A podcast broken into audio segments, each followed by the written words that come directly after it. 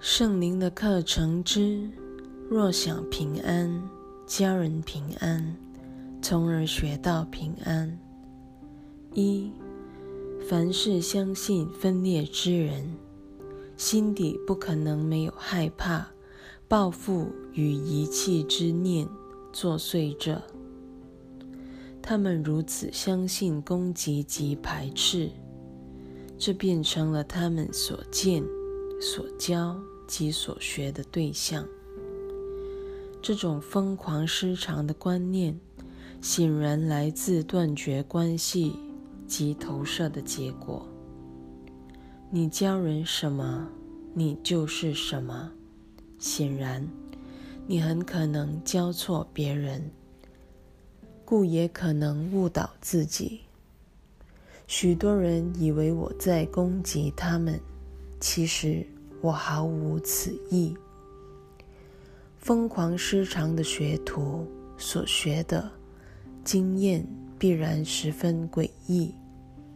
有一点你必须认清：你若拒不接受某个思想体系，就等于削弱了它的力量；而相信那些观念的人。便会认为你在打击他们。这是因为每一个人都把自己的思想体系当成自己，而每一个思想体系又以自己是什么的信念为轴心。如果思想体系的轴心真实不虚，那么。由它延伸出去的必是真理。如果它的轴心只是一个谎言，那么它所推演出来的必是一场骗局。二，所有良师都明白，只有根本的改变才会有持久的效果。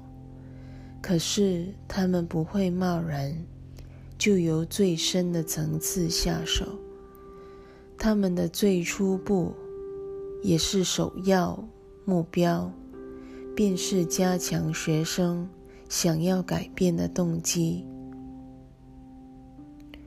这也是他们的最终目标。老师只需加强学生想要改变的动机。学生的改变便指日可待。改变了动机，等于改变心态，这必会带来根本的改变，因为心灵属于最根本的层次。三，扭转或化解过程的第一步，就是化解，争取。或获得的观念。为此，圣灵的第一课即是：若要拥有普施众生，我说过，这很可能会使冲突一时白日化。现在，让我进一步为你解释其中的原委，因为在此阶段的人。尚未认清所有与所事原是同一回事，缺了这一番认知，拥有和给予成了对立的观念。第一课之所以显得如此矛盾，只因学习者的心灵仍处于矛盾之中。学习动机若自相矛盾，学习过程自然难以前后一贯，始终如一。犹有甚者，学徒还会把心里的矛盾投射到别人身上，而无法看出对方心中的一贯性，进而怀疑别人的动机。因此。第一课从多方面来讲，可说是最难学的一课。真正的原因即在于此：你仍强烈的意识到自己的小我，也常常针对别人的小我而反应。但至少圣灵已开始教你如何以游戏人间的方式去与你们的小我互动了。四，原本就是非颠倒的小我，自然会把第一课视为疯狂失常的课程。事实上，他不可能不如此反应的，因为若不是课程疯了。只剩下另一更难接受的可能性，那就是自己疯了。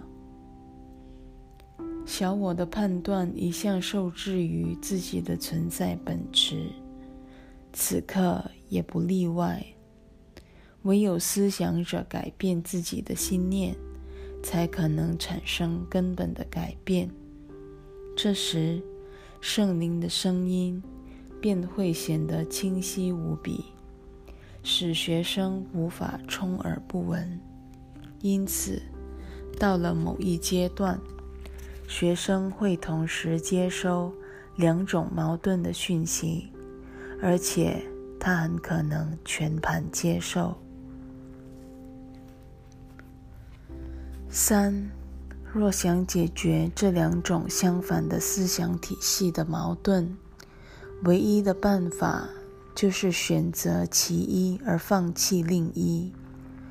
如果你与自己的思想体系认同，我敢说你不能不与他认同，而且同时接受两种截然相反的思想体系，你的心灵是不可能平安的。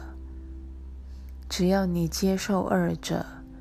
你等于在教人两种全然对立的思想，那么你不止在教人矛盾，自己也在学习矛盾。然而，你真正想要的其实是平安，否则你不会向那和平之音求助。圣灵的课程绝不可能让人疯狂失常的。只有冲突才会逼疯一个人。六，神志清明与疯狂失常之间也不会正面冲突，因为只有一个是真的，故也只有一个真的存在。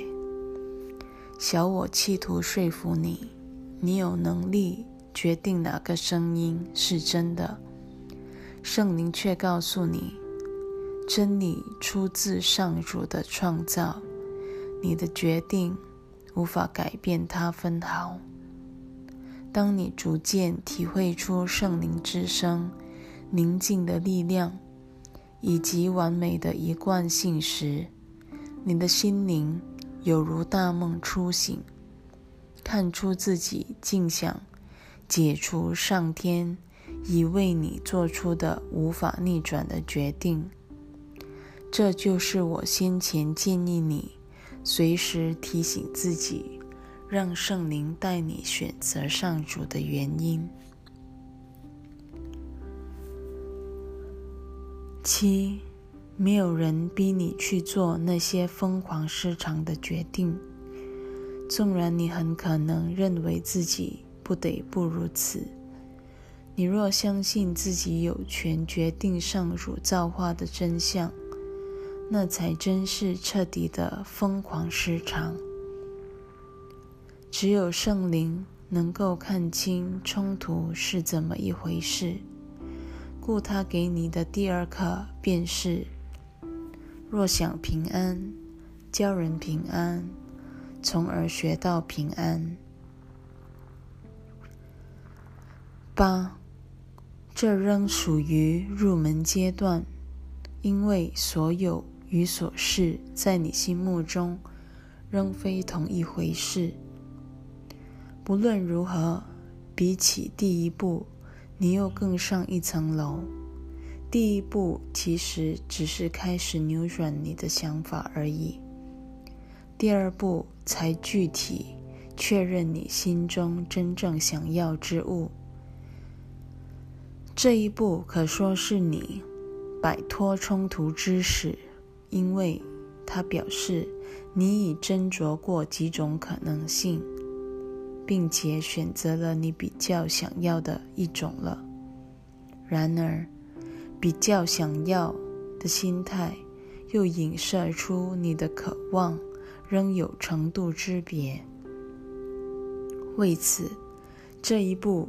虽是终极决定不可或缺的一环，但显然不是最后的一步，因你尚未接受奇迹没有难易之分的事实。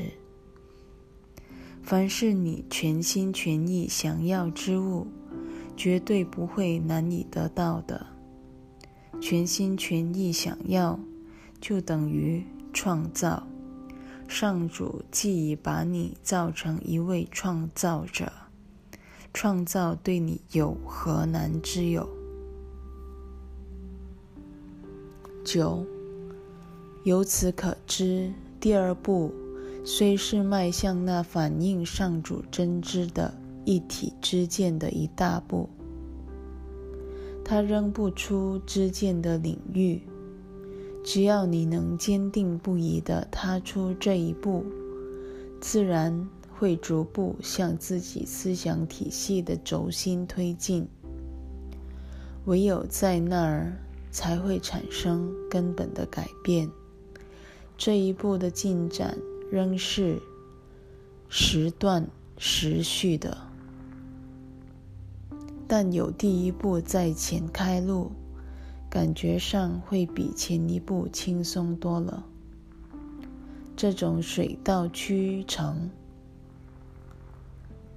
的笃定感，充分显示你对圣灵引导的意识也越来越深了。